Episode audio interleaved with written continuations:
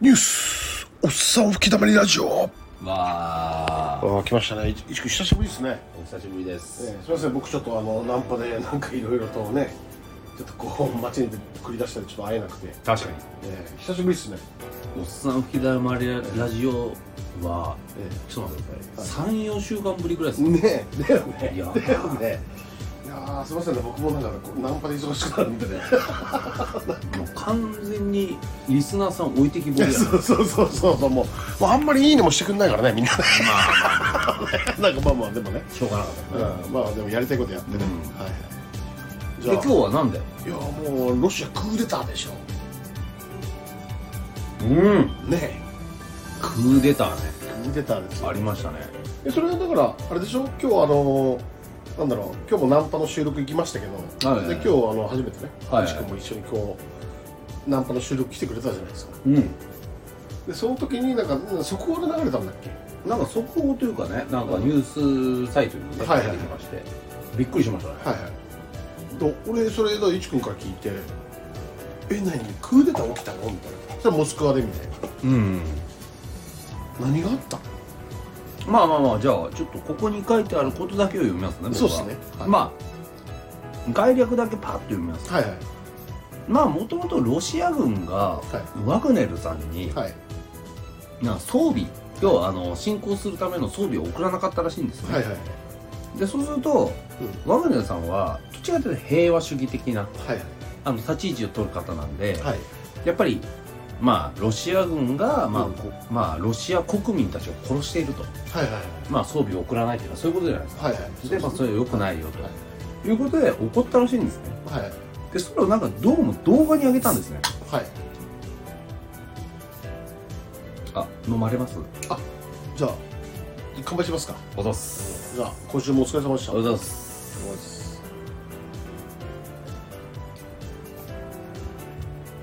っていうのが動画に上がったみたいなんですね、はいはいそれは TikTok なのか何なのかはちょっとわからないんですけど、はいはいでまあそうした時に、あのーロシア軍が、まあ撤退して、あのーバフムトさんの、えあのー最前線にうんワグネルさんだけを置いてったらしいんですよ、えああはいはいはい多分バフムトっていう人がこう、うんなんか前線を敷いてたんでしょううね、ん、そうあのドネツク州バフムとねああそこねええあサンじゃないんですね、うんバフムトって場所なんですよああそうあそうだねでそしたらまあワグネルさんもちろん怒りますよねうんうんでなんだったらロシア軍は、ワグネルさんの態度に地雷を敷いたらしいんです よもうここで殺してしまおうとはいうんでそしたらもうワグネルさんも激怒っすよはいで激怒の末ワグネルさんがそのまあ報復を宣言したとはいはいでモスクワに対して侵攻を今開始しているとああなるほどね、うんというのが今の状況らしいですねはいまあ、あのあとあのロシア自由軍とかねもう個別部隊がいて、はいはいはいはいはいでまたあのワグネルとは独立した部隊で、はいはいはいはい大体規模としては、えー、1個一個大隊みたいな、はいはいはいはい1個司令団かな、はいはいだって数千人単位のはいはいはい今、あのーそういったねあの師団なんですねそうだねうでみんな、あのねあの訓練された兵士が、んはいはいはいはいまあドローン使ってモスクワのねこの前、うんあのービルとかに、うんうんドローンを突っ込ませたうんうんうんりしてたんだけど、まあはいこれが本格構成になるってことだねはいはいはいはいはいいやだからもう来たんじゃないですかとうとうまあねで今のところやっぱりそのジョイク、はい、あジョイ国防相ねはいうんとかあのーなプリジンあのプリゴジえンブリコジン様が出るのは多分あののトップで、ね、ちょっとなんかこう喧嘩してるみたいで、うん、どっちにつくのかみたいそうだジョイ国防相はもうあの正規軍の,、な、うん、あのプーチンの右腕みたいなイメージ、はいはいはいはいでワグネルはまあその外側の民間軍事会社なんですよはいはいはいはいだからあのそこでまあ確執が起きてるよねっていう感じはみたいですね、まあ今の情勢で言うとちょっともうこれはやばいんじゃないかと、やばいね、うん、ロシア国内のそのクーデターによって、はいまあウクライナ侵攻とかもうどっちでもええやんああはいはいはいもうそれどころちゃうで、はいということになってるみたいですねなるほどねえまあ内輪もめが起きてるってことええ要はねでとりあえずやっぱりあの生2万5千人が、はいえーワグネルさんの元にいるみたいであもう2万5千人もいるんだねワグネル今もう進行してる最中の2万5千人はうんうんうん士気も高くやはりその、まあウクライナへの侵攻をもともとよく思ってなかったあーロシア国民たちはのい生2万5千人だったんではないはかいはいはいはいというふうに言われてますね。なるほどねだかうらんプリコジンさん率いる率いるワグネルはやっぱりこう武器弾薬を小出しにされててはいはいはいでもうそもそもせい、ね、あの政権をええ取って代わられることを恐れたプーチンは、はいはいはいまあ、あの求める弾薬数とかをね、はいはいは制いはい限してたからそうでしょうねちょっと待ってくれよみたいなでじゃあ今もうモスクワ市内にもう侵入してるらしくあてもう侵入したあだから今日そこ系だ、そうですねワグネル部隊は、うーだかんらこれからその先どうなるのかといや深いねこれやうんっぱり一回なんかスーダンにねワグネルさんって民間軍事組織だから、はいはいはいまあね、あのお金をもらってその軍事的な、ね、作戦をするそうですねうんスーダンに行くって噂も流れたけど、はいはいはいああモスクワに行っちゃったんだみたいですねもうちょっと許せない部分もあったああなるほどねだからもう気持ちだよねんですよねねでまあそこをゼレンスキーさんはどっちかというと高みの見物をしてるらしいですねあーはいうんまあ一回なんかワグネルさんとゼレンスキーさんで書簡を送ってえなんか退路を確保してほしいっていう、えみたいですね、うんねそれでなんかあの地雷原とかも、まあ、あの全面的なウクライナウクライナ軍の支援で、うんまあ、あのワグネルの、ね、兵士を、あのーまあ、安全の確保をするとはいはいはいはいそれでなんかワグネルの兵士はなるべくね犠牲をこう少なくしてねうん少なくしてね、うなあの退路を断つことができたんだなる退路ほをどねうん確保できたいやだからもうこれウクライナに感謝ですよねワグネルあのブリコジンさんはね、まあまあまあそうでしょうねだからまあこれでいかにこうロシアが、うんうんいまあ、平定されるのかや終わりでしょうんプーチンさんそうですねプーチンさんシベリアかどっかの山脈のあそこにいんだよね核シェルターが今ねあそうなんですね家族で、はいはいはいで相当広い敷地面積すんうん東京ドームな何百個分かね、はいはいはい広い山脈の地下にいるから、うんうんそこからなんか指示出してるみたいな、はいはいはいはいで今いるのは影武者だってよく言わはれいてるはいはねいで一応ですねあの多くの情報源から報告によると、はいあのワグネルさんの PCM 戦,、えー戦型部隊、はいまあ、要は戦型部隊ですねはいはモスクワから90キロ離れた、うんえー貸し出し郊外にもう到着してるらしい、うんなるほどねでそれが、えー、大体1時間前ですね、まあ1時間前、えーだから今頃ちょっともう少ししたらうもうモスクワ市内に侵入してる可能性は高いとん、うん、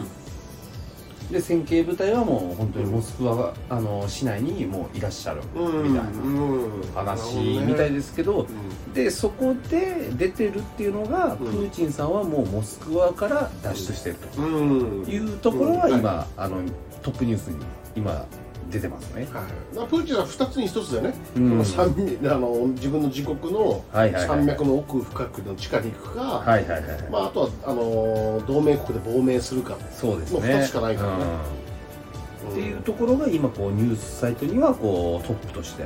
惨めだねプーチンさんね、まあいろいろね今回のことに関してはねうんいろいろありましたもんねね正直ね我々おっさん吹きだるまのラジオでも第2話だからねあの出しましたもんね深田美さんの次に出しましたけうんど、うんうんうんだから言ってたの石君もなんかその、はいね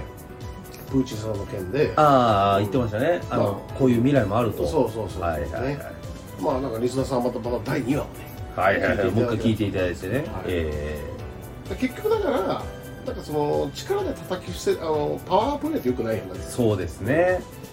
結果的に多分誰も迎合してなかったんでしょうねあそうだねこの戦争自体はね侵攻自体はねうんまあはパワープレイイコールその圧にせいと書いて圧政っていう、いはいはいはいその通りですねまあちょっとねあのこのサイトまあいろんなサイトをちょっと今私もあはいのはいタイムリーでちょっと見てるんでえ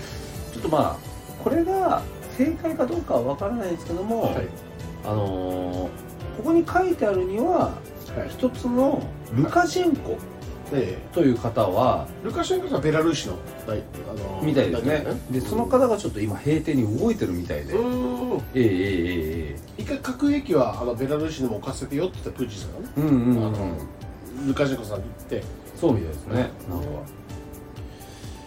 なるほどねね、なんか今本当にうんルカシェンコさんが間に入ってはいはいはいもう,、でもういいよみたいなっていうのをやってるみたいですねえまあでもこれいくらその外部が動いたらもう内輪の話になってきてるからさえそうですねそうね道具を見捨てるのかよみたいなまあそれででも逆に決着の形としてはまあなんかこううんそうなんだあーっねて思える部分もありますけどね、私はいやクーデターってえぐいねえぐいですね本当に大きいんだうんでもワグネルさんとプリコジン氏は、えーモスクワへ向かう部隊を引き上げを主張してるみたいですねあー最新の情な報るだほどとねあんまりもうロシア人の血を流すことが解決ではないと、うんうん、でそれはやりたくないと、はいはいはいだから多分本当にあの停戦等級あ要求というか、はいはいはいはいまあ本当にここで放棄してくれとはいいうふうに言ってるみたいですね、なるほうどねんいやだからもうこれだけ SNS が発達してるから、はいもう多分バカでも分かると思うんですよ、はいはいはいはいロシア軍が劣勢だよね、うんで自国民が死んでるよね、うんうんでもそれをなんか第二次世界大戦みたいにプーチンさんはあプロパガンダでなんかテレビで押さえつけてうるんだろうけど、んでテレビを見てもそのあの高齢者たちは、はいはいはいそうだそうだみたいそうですな、ねでも若者たちねわ我々は3040代、うんあの以下はいやいやいやいやちょっと違うでしょはいはいはいはいだからみんな騙されなくなってるよねまあでもここに書いてあることはいを一つ読むと、はいワグネルさんもプリコジンさんもやっぱり無血の解決を求める、うんだからこそ弱さがあると、うん、だはいからそこに対する徹底抗戦を、うんえープーチンさんがもしあの軍部並びにした時にはどうなるのであろうかというふうに書いてありますねいちこどう思う臨床心理士の人うんいやーでもこの解決というか、うこの結末っていうのは結構見えてましたよねあまあ内乱がまあもともとほらあの、このウクライナ侵攻に対してよ良かれと思ってないー若者たちってめちゃくちゃいたまあっていう話はしてましたよねうんそうだね例えば骨を折って、うんあの徴兵を逃れる者とか、うんうんうんうんいろんな方がいらっしゃったっていうのは聞いてましたし、うんそうだねまあ今日もたまたまねあの、うん本当にう大きな会社のんあの方と、うんちそょうっですとおね話しさせていただいて、重役の方とお話ししていただいて、やっぱりその重役の方もおっしゃってたのがやっぱり下が育たないとうんうんダメだとうんうん国っていうのはある意味兵士が、まあ、下のっていう言い方をしたら本当に申し訳ないんですけどっていう言い方をするんだったらまあ要はね民だったり兵士だったりが動かないっていうのはもう終わってたんですようんうんうんあの頃からもうロシアの滅ロシアの滅亡はもううんまあ予言されてたのかもしれないと決まってたみたいなうん私はなんかそういうふうに思ったのははいしっくりきますうんねっていうのが私の感想ですからね、はいうんじゃあこれからちょっと結構注視ってことですねこのニュースねまあまあまあこのニュースに関してはね明日になったらまた多分変わってることもいっぱいあるだろうし、いやなんーかでもうん俺内部ってこれ結構泥沼になると思うよまあもちろんもちろんもちろん、ねうんあのよく言われますけどねあうのん戦争だったりとか、うんまあ、こういう内戦だったりとかっていうものの究極系っていうのは、あの領土うんうん領土戦争なんですよねそうっすね領土で、うんあそうのそう戦争をしだすとうかなり厳しい戦いになるとんはいそれは絶対に今も昔も変わらない、うんだから今、うんあのモスクワ国内っていう、まあ、内戦っていう一番泥沼化しやすいその、うんはい戦況であるわけじゃないですか、はいだからこそなんか僕はもうこの先っていいことはないと思う、うんまあロシアが分断されてねまあそうでしょうねあのあのいくつかの国に分かれてしまうっていうのが大体のまあまあまあ分断されるんだったらまたいいですけど、ん逆に併合されるようなことになった場合には誰かがそこの頂点に立たなきゃいけないじゃないですかそうだねだから今やっと核兵器が実は撃たれようとしてるっていうねうん非常に危機的なまあ可能性もありますよねねううんまあそうだよねだからモスクワをどう抑えるか、あーはいはい戦況っていうのはそこにかかってるじゃなはいいですか、はいなるほどね要は発射地点をどう抑えるかっていうところ、はいはいなるほどねまあ逆に言えば、まあ、前からこれは僕は話してますけど打ったら打ったであの外的な要因はめちゃくちゃありますからねうんうんあのこのねあの第二次世界大戦が最後ですけどうんうんあのーまあこの日本国にうん核兵器を撃たれたのが最後ですから、うんうんうん核という文明はねうんうんうんそれを新しく塗り替えてしまうということは、うんどれだけ世界にとって、うんまあ黒い歴史をまたうんうんうん塗り替えるのかとはいはいいうことにならないまあ教科書に載るどころの騒ぎじゃないですうんはいはいはいそれをプーチンという人間が選べるのか、うん選べないのかうんそうだねうん、これがある意味このシナリオの結末なのかもしれない、はいはいはいうん僕はそうだと思ううんんです、うんいやーちょっと深いねこれねいやーこれはね本当になんか歴史の教科書の1ページになるこのなんだろうなところに私たちは今立ち会ってるのかもしれないしそうだねやっぱ第2話のあのロシアぐらいの話でもう俺たちあの我々のニュースでは、ええあの第2話しか話してないんですよはいはいはいはいでも結構そこで結構確信ついてたはずなものでがすねこれあ始りめまてしたね、うん、この先のね、ううんんねうんなんかすげえ意味深だよ、まあなるべくしてなったし、うんうんまあ、ロシアと国はまあプルシェンコさんでしたっけ、うんあの方がなんかもうねあの1ヶ月2ヶ月前に言いましたけど、うんロシアという国はなくなるであろうというはいはいはい、ある意味この予言はうん今は現実になってるのかもしれないいやね多分ロシアという国はまたなくなるのかもしれない、うんうんうんうんこの数十年で、うんだからルローニケンシの瀬瀬戸宗次郎が言うじゃはいはいん間違って積み木細工は一回こ壊さないとダメなんだまあまあそういう革新派のねね方がいらっしゃる、うんはいその中では正解なんでしょうねねただあの伝統とかはい保守派の人間がいるところではそれは不正解だったそうですねね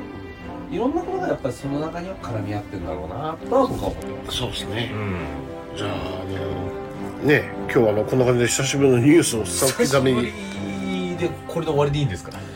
まあまあちょっとね状況がちょっと見え見にくいまあまかあらねねじゃあこれにつなげて、うんはいまた明日とか明後日とか、はいこういう事情が動いた時のうんラジオを撮ってガッチャンコしてそれを出したいですああまた何何杯何杯やったのやろなな何杯とかこの話あそうですねこの話状況を追がってね進展した時に、はなんだろう一つのラジオとしていそうそうですねなんか皆さんにお届けしたい、そうですねただ今日は今タイムリーに撮ってるだけそうですねわかりましたまあじゃあちょっと世界が変わる瞬間かもしれないってことだねそうですねはい、まあ、ちょっとこうニュースおっさん吹きだめラジオいやいちくん久しぶりの出演ってことだねはいはいじゃあ今度あのナンパでもあのいちくんちょっとねあの一応撮影班としてねはい、活躍していただけるということで、は今い、日はありがとうございましたありがとうございますまたお願いしますお願いします失礼します